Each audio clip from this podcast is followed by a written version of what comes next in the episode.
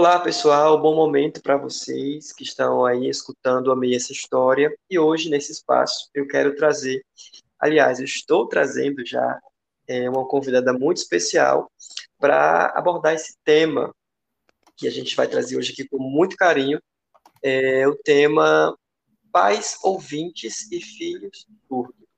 Como vocês sabem, a gente trata aqui de questões de relacionamentos, né, relacionamentos familiares, né, e nesse caso, hoje foi escolhido falar sobre os filhos, especialmente os filhos surdos. Então, se você tem interesse nesse tema, já fica ligado aí com a gente, e você vai ouvir uma pessoa que, é, eu vou até dizer isso, uma especialista falando aqui para você, viu?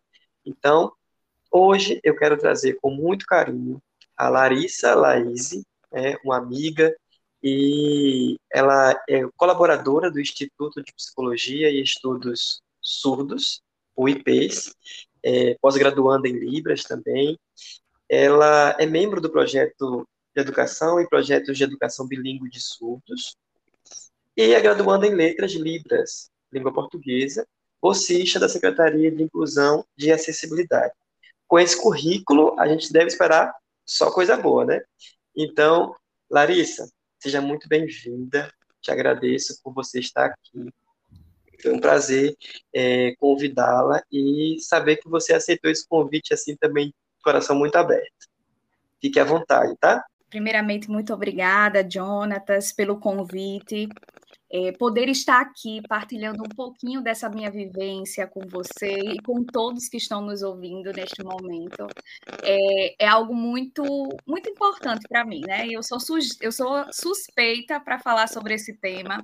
É um, é um tema que eu tenho muito carinho, muito afeto então, uhum. poder estar aqui conversando com você, né, trazendo um pouquinho mesmo dessa vivência, para mim é, é algo muito importante. Então, Ótimo. agradeço demais pelo espaço, viu? Ótimo. Larissa, é, a primeira coisa que me veio, assim, quando a gente começou a falar sobre isso, foi justamente é, a questão das famílias, né? As famílias as famílias que encaram essa realidade, que muitas vezes é, não, talvez até não, não esperariam receber essa criança que chega já com uma demanda, né? Então, a primeira coisa que eu quero colocar aqui é justamente essa, esse questionamento. Como receber essa notícia desse filho, porque tem todo esse começo, né? Esse, pra, a princípio, no começo da história, os filhos é, surdos chegando nessa família, como você observa essa chegada, que tipo de é, digamos assim, de movimento acontece nessa família quando ela tem essa notícia? Vamos lá, Jonatas. Primeiro, eu gostaria de fazer uma breve introdução, né, para quem está aqui nos ouvindo, sobre é, essa, essa, esse processo né, do diagnóstico de surdez. Eu gostaria de trazer também um dado muito importante que é sobre ah. a questão da, da alta incidência de surdez na primeira infância, né? E aí eu estou falando de 4 a 10 anos de idade, né? E aí uhum. é, a gente precisa entender que as dificuldades não são as mesmas de alguém que sofre de surdez pré-lingual e pós-lingual, ou uma simples perda auditiva. E aí, para a gente poder entender um pouquinho, a população surda ela tem essa, essa divisão, né? E aí a surdez pós-lingual, ela vai propor que as pessoas que, é, que ficam surdas após aprender a falar, né? Então, eu estou falando de um sujeito que viviam em um mundo oral e auditivo, né? E aí, até a perda da audição, né? O que exclui, né, de uma forma bem abrupta mesmo, é, dependendo da causa da surdez. E a surdez pré-lingual são pessoas que eram surdas ao nascer ou que tinham ficado surdas antes da aquisição da linguagem. A gente também precisa compreender que o direcionamento de um sujeito que perdeu a audição aos 15 anos, 12 anos, 11 anos, ou até mesmo nessa fase adulta, é totalmente diferente de uma criança que perdeu a audição, como, por exemplo, é, com 2, 3 anos de idade, né? Uhum. E aí a gente entende que é uma outra representação de som, de si, de percepção, Outro fato que a gente também não poderia deixar de destacar aqui é sobre o teste da orelhinha do Brasil, né? Que é uma lei Sim. federal de 2010, uhum. onde é realizado o TANO, que é a triagem auditiva neonatal. Uhum. E aí também tem uma pesquisa que ela vai falar sobre crianças que receberam o diagnóstico antes dessa lei e crianças que receberam o diagnóstico após essa lei. E aí é onde eu entro na parte das relações, né? Das, dessas famílias, desses sujeitos com esses pais.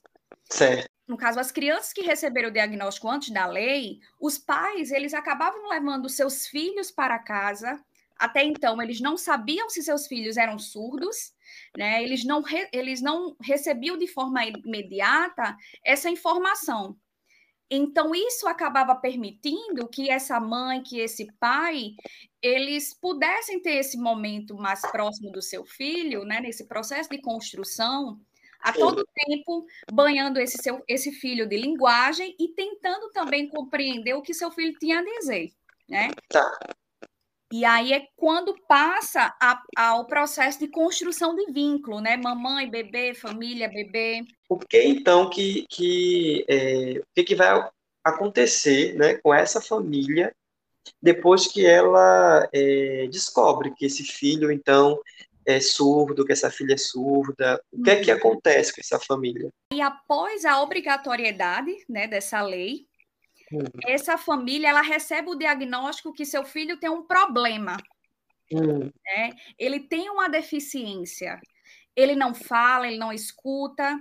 E é muito, é muito presente é, uma frase que eu vou citar aqui para vocês, né? Foi até uma, uma vivência, de uma, uma experiência que eu pude vivenciar em um determinado local, que eu acompanhei uhum. família de surdos, e eu ouvi uma mãe falar o seguinte: eu não iria conseguir falar com meu filho, ele não iria me ouvir. Como é que eu iria educá-lo? A vontade que eu tinha era de deixar ele na maternidade. Então, é aí como a gente começa a pensar, né, sobre esse diagnóstico precoce. Primeiro, pode acontecer um acolhimento, pode acontecer uma rejeição também, né? Isso. E tudo isso vai depender da forma como é dado esse diagnóstico precisa permitir que esses pais, que essa família tenha aquele momento inicial de construção de vínculo com esses filhos. Uhum. E é quando eu trago para vocês. Afinal, o que é tirado desses pais no processo do diagnóstico? Né? Uhum. Nesse momento de impacto, meu filho não ouve, eu não vou conseguir me comunicar com ele, ele é surdo. Ele não vai permitir uma construção de vínculo. Né? Uhum. Não vai permitir que esses pais possam é, é, olhar para aqueles filhos como um, um ser completo, como, como seus uhum. próprios filhos. Sem falar que na hora do diagnóstico, ainda tem os pais, né, mesmo recebendo esse diagnóstico, eles ainda têm aquela esperança, aquela, aquela, aquela coisa de que, ah, tudo bem, mas tem jeito, né? Mas Sim. eles vão poder ouvir depois, talvez role também isso, né? Com certeza. E aí é quando vem a questão do anúncio da surdez, né? Que é feito pelos profissionais da saúde. Hum. E essa e essa e esse anúncio, ele parte muito do princípio, Jonatas, da visão clínico-terapêutica. É, o foco vai ser sempre a falta, vai ser Sim. o déficit, o que vai colocar esse filho, né, essa pessoa surda, no lugar de inferioridade, incompletude, né? Uhum. E aí o tratamento todo será voltado para o, exatamente o que você falou, né? Para uma reabilitação, que terá, que terá esse sujeito como uma pessoa completa, né? Sem esse olhar de desvio. Agora que meu filho vai ouvir. Sim, que no início ela, ela é incompleta para o pai e para a mãe, né? E de repente eles começam a, a perceber, ah, então eu posso consertar meu filho com essa palavra assim, consertar, né? Eu posso é, dar um jeito dele, então, ouvir, então ele vai ser uma pessoa normal. Entra aí várias, várias questões, vários estigmas, né, diante dessa situação da surdez. Exatamente. E aí não só a surdez é colocada em jogo, né? E aí a é. gente trazendo um pouquinho para a parte histórica, lá para os anos 50, 60, esse, esse modelo ele teve uma grande força. E aí foi quando surgiu a psicologia da surdez, né? E a gente trazendo um pouquinho da psicologia dentro desse processo. Então, o sujeito surdo, para essa visão, ele era colocado como aquele que tem dificuldade motora, uhum. a inteligência concreta, uma lentidão na aprendizagem, são sujeitos agressivos, né? As pesquisas trazem isso, mas por que agressivos? Né? O que é o que é o que acontece para que esses sujeitos muitas vezes eles acabem não tendo uma boa relação com aqueles que estão próximos. E aí é quando a gente começa a discutir sobre a questão da comunicação, né, Jonatas? Inclusive, quando você traz assim, o que é que acontece para que esse sujeito ele se torne agressivo, né? E muitas vezes aquilo que é o pai, a mãe, a família, de um modo geral, está ali tentando é, chamar essa pessoa à existência, trazer para o meio, criar vínculo e tal. Uhum. Muitas vezes a forma que isso é realizado já é um componente estressor, né? Já é uma, uma questão que deixa essa pessoa é, numa situação ainda mais vulnerável, porque ela não não está conseguindo se comunicar, não está conseguindo é, é, estabelecer ali aquele diálogo como a família espera que ela faça, né? Então acho que isso aí já é só isso já é uma coisa muito um, um fator estressor assim muito significante, né? Com certeza, com certeza. Quando esses profissionais da saúde vendem essa informação, né? E aí eu faço até um questionamento. a quem serve né, esse diagnóstico? O que está por trás disso? Uhum. É, e aí a gente sabe que, a, que isso acaba contribuindo apenas para fazer uma violência, mesmo que de, de forma simbólica, a esses familiares, né? E criar esse certo pânico. Ele Reiterando essa cultura de que a, o surdo vai ser uma pessoa agressiva e tudo mais, né? Exatamente. Mas aí ele, mas a gente tem uma forma de conseguir fazer com que seu filho fale. Né? Vamos fazer a reabilitação, né? Então, hum. então toda essa questão é, nos faz refletir, né? Nosso papel enquanto profissional da psicologia, o nosso papel, e aí trazendo um pouquinho para o meu lado da educação também, que eu não consigo distanciar essas duas vertentes, o quanto é importante que a gente entenda um pouco sobre essas concepções, né? E aí eu penso, é até um questionamento meu, sabe, é, Jonatas? É, em relação a se houvesse né, um, um, um surdo né, nesse momento é, do diagnóstico, né, o que, que seria ideal?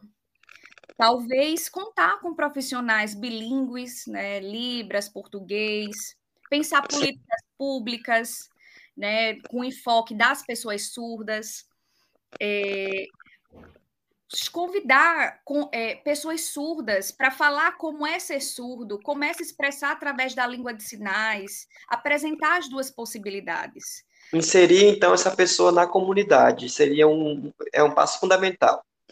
Isso. E aí vai partir um pouquinho da concepção na qual eu partilho, que é a concepção socioantropológica. Essa visão, trazendo uma, uma, um resumo né, dessa parte histórica, ela vai propor lá nos anos 60 é, que a surdez ela vai ser vista como uma diferença cultural, né? Uhum. Diferença cultural, linguística. E aí, desse modo, esse sujeito ele passa a ser visto como pertencente a uma minoria linguística. Né? Então, só lá nos anos 70 é que vai acontecer uma expansão desse modelo ele não vai partir daquela visão que tínhamos discutido anteriormente, né? Da falta, da reabilitação, é, de um sujeito incompleto. O foco do seu acompanhamento será a inserção na cultura surda, né? Na uhum. aprendizagem da Libras como primeira língua. Certo. Então, durante esse período aí, né, depois dessa expansão, é quando surge o modelo é, quando surgem os estudos surdos, né? que ele, ele dedica a estudar os conceitos de identidade, de cultura, de poder, de linguagem, né, em busca dessa luta contra essas interpretações da surdez como deficiência. Então, muitas questões a gente pode, pode abordar diante desse processo, não tem como a gente se distanciar da educação, da própria saúde, né? Como esses diagnósticos eles impactam diretamente é, dentro dessas famílias. O que nós, enquanto profissionais da psicologia, podemos fazer para contribuir, o quanto nosso papel é importante durante esse processo, porque a gente sabe que o afeto dos pais é, é, em torno à, à, questão da descoberta da surdez é um sofrimento é um sofrimento narcísico, né? É, é um processo em que vários afetos, é tristeza, é uma decepção, uma negação, uma culpa, é um trabalho de luto por uma perda repentina desse filho ideal. Sim. É, eu não sou pai de um filho normal, o meu filho é deficiente. É um choque da realidade, né? Porque o pai vem é, criando aí é, essa, essa, essa figura que para eles deveria ser de uma forma, né? E aí quando chega, é, chega de outra forma. Eu acredito também, Larissa, que isso pode, é, até para além da questão da criação do filho, da filha, né, uhum. é, isso pode abalar também as estruturas do próprio relacionamento conjugal desse casal, que ah, por vezes pode ser que uma pessoa aceite aquilo, né, como se colocando nesse lugar de ter, né, essa possibilidade como se fosse algo a ser aceito, né?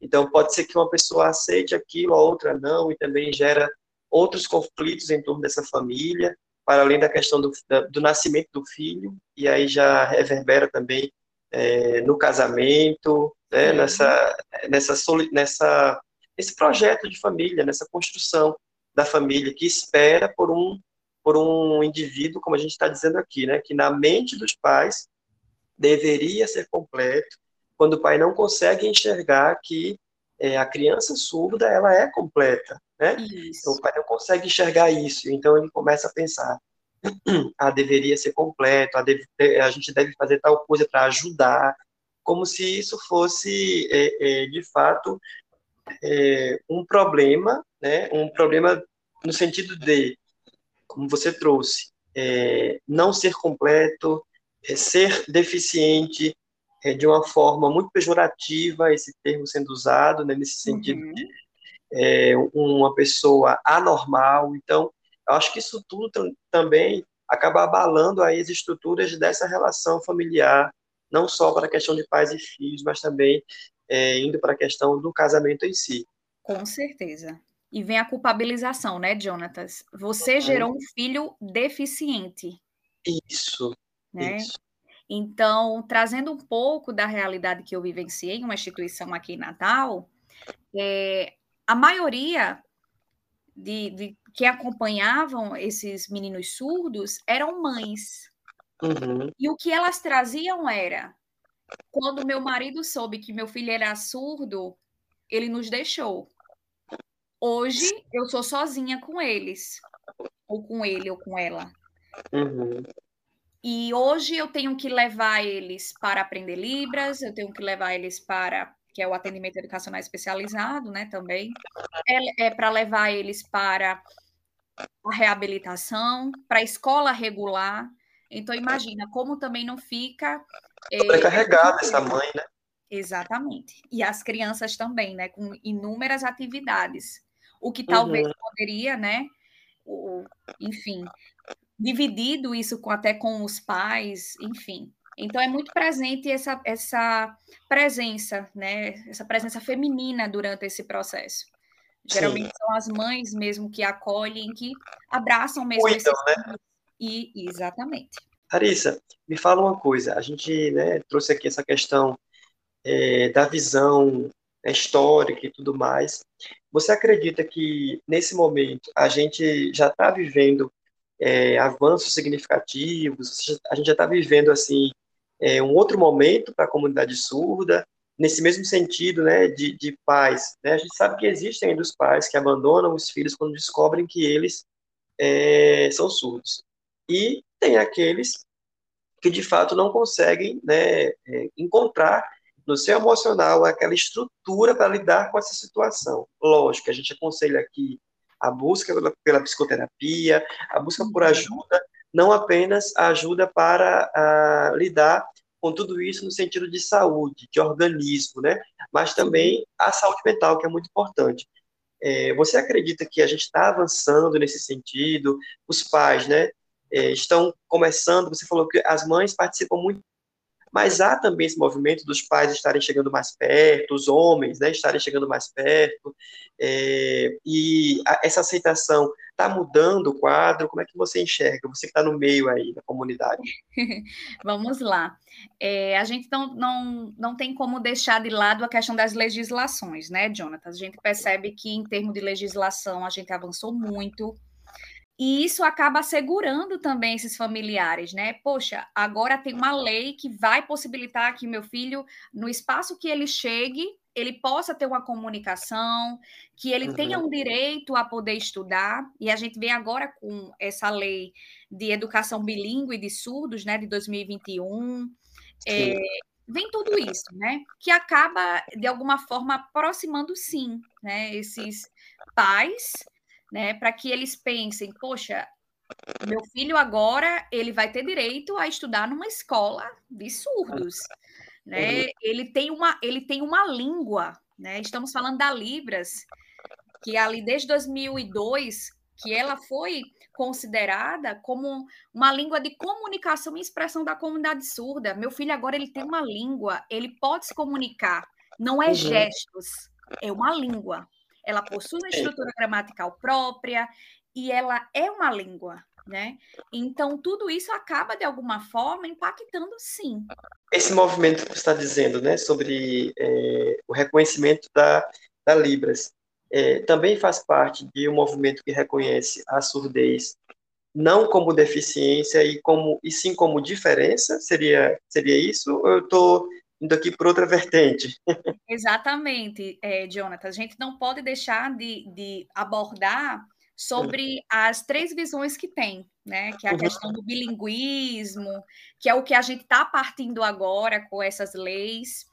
Ah. É, an antigamente tinha muito a questão da comunicação total, e aí era o sujeito surdo que falava o português oral e utilizava gestos, utilizava mímicas, né? Uhum. Usava tudo misturado.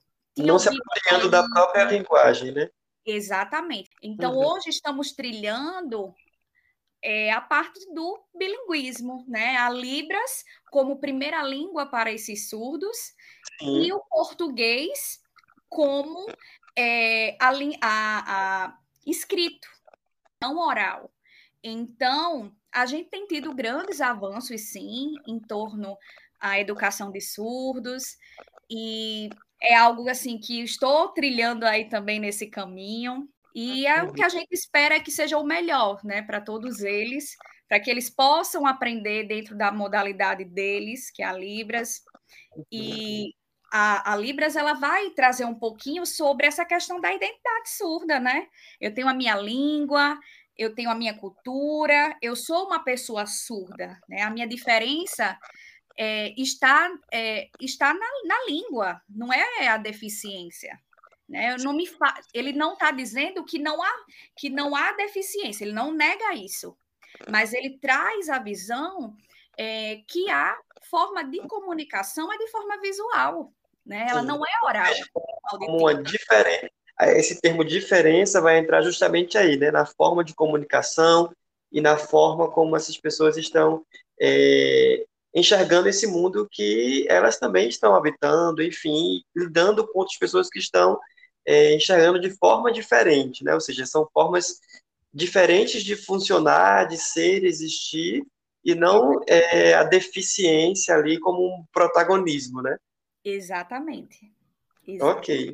Ok. Larissa, o que é que você pode dizer hoje para aquele pai, aquela mãe que recebe nesse momento é, essa, esse diagnóstico, né? Que está ali com o seu filho, seus filhos, enfim, quer sejam eles de primeira viagem ou já tenham outros filhos, quando eles recebem esse diagnóstico hoje. O que é que você diz para esses pais que estão nos ouvindo, essa família que está nos ouvindo, que tem alguém aí na sua é, dentro do seio familiar que é surdo, né? O que é que você fala para essa pessoa com, né, com relação a essa questão do diagnóstico, de receber esse diagnóstico e acolher esse diagnóstico é que você traz? É, o que eu digo, Jonatas, é que esses pais, essas mães, eles abracem esses filhos, né?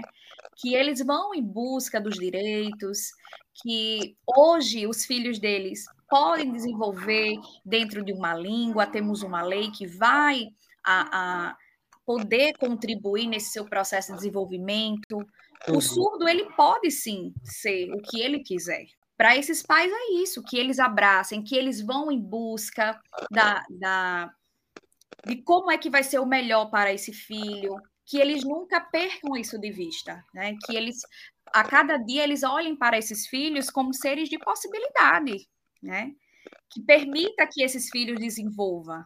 Enfim, então é, é isso que eu tenho para dizer: que abracem seus filhos, que vão atrás. É, inclusive, no, no, pouco tempo que eu pude estar presente assim mais ativamente na comunidade surda, é, eu percebi justamente isso, que havia uma, uma grande dificuldade, principalmente da parte do pai, né, do homem, nessa aceitação. É, e isso é trazendo a, a, linguagem que eles usam, de eu não aceito. Porque, uhum. na minha visão, né, e aí eu falo, não falo sobre a questão da psicologia, falo sobre mim, uma coisa particular, eu não acredito que seja algo que se tenha que aceitar ou não, né? É, mas o pai, ele pode trazer isso de dizer, ah, eu não aceito, ou a mãe pode dizer, não, eu aceitei, né? E eu, eu, eu via muito isso, de as mães ficarem sozinhas nessa situação, é, tendo que lidar com essa realidade, o que de, tornava é, a carga, como você trouxe, muito mais pesada. Então, reitero o que você falou para esses pais que estão nos ouvindo, principalmente é, é, esses que estão com essa dificuldade né, de encarar essa realidade, porque é, a gente projeta assim, pensa assim, quando a gente vai construir, principalmente quem planeja.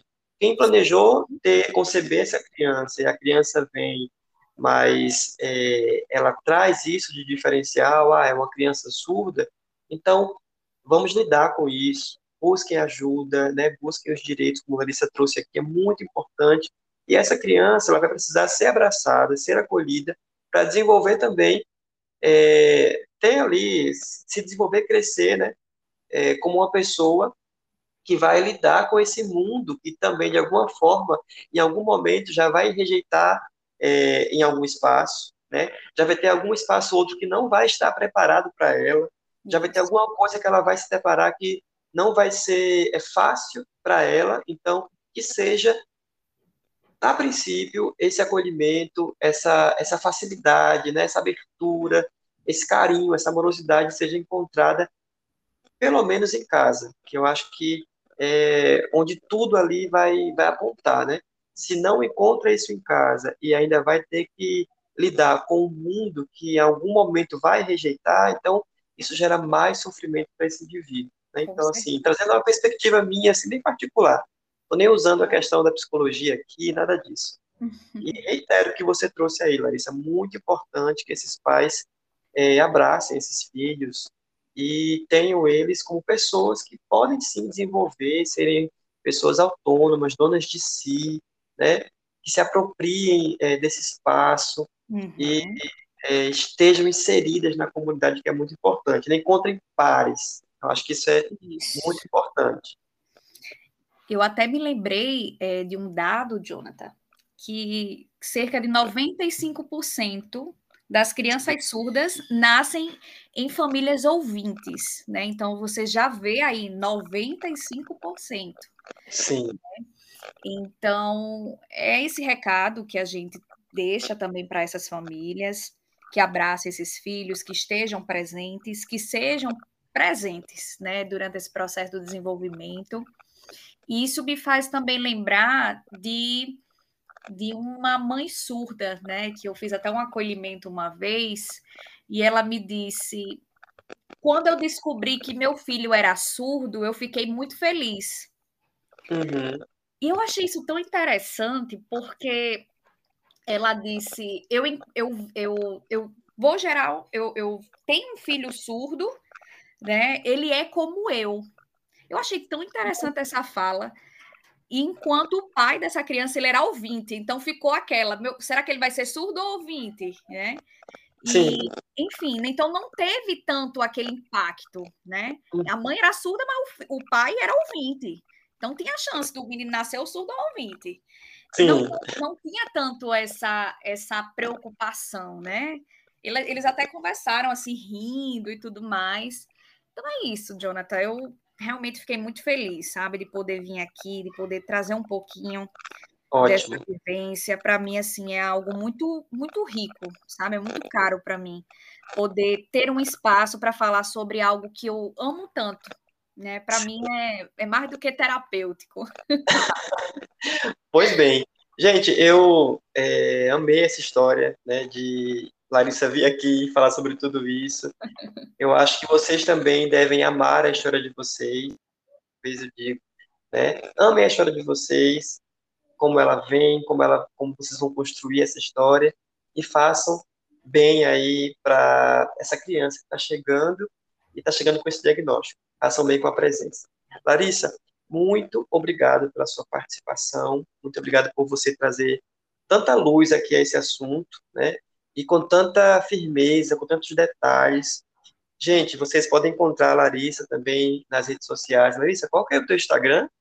Isso, Jonathan. É pc.larissalaise. Pronto, para quem está ouvindo. Isso, isso. Para quem está ouvindo e quer conhecer mais o trabalho de Larissa, pode é, seguir ela no Instagram. E eu vou deixar também lá no, no Psicólogo Jonatas, que é o meu Instagram. Vou deixar marcada essa pessoa para vocês não perderem ela de vista, tá bom? Larissa, muito obrigado. Um beijo para você. Obrigada. Tchau, tchau. Obrigado, gente. Um beijo para cada um de vocês também que estão aí nos ouvindo. Tchau, tchau. Até a próxima.